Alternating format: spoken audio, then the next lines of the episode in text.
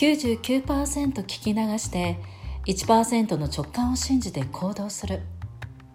2018年3月7日のブログから。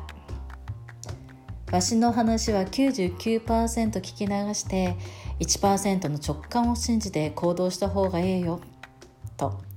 2016年広尾に半年通って学んだこれは吉武大輔氏の言葉でした。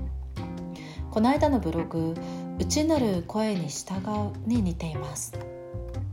吉武大輔氏のグループコンサルではたくさんの知恵を授けてくれたけれど大ちゃん曰くいわゆる講師の話を聞かなければいけないと一般的には言われるけれどわしの話は99%聞き流してもらって湧いてきた1%の直感に従って行動してほしい。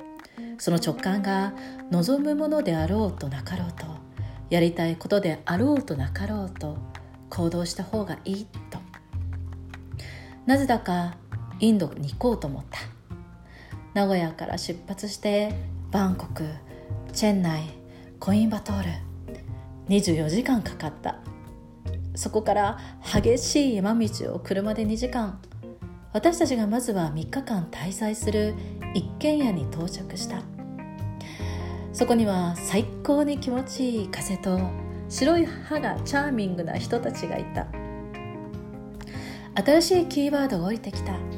私は風が好き。あインド料理は絶品すぎる。私は風が好きについてはもう少し観察してみようと思う。今日もありがとう。明日もありがとう。北平純子でした。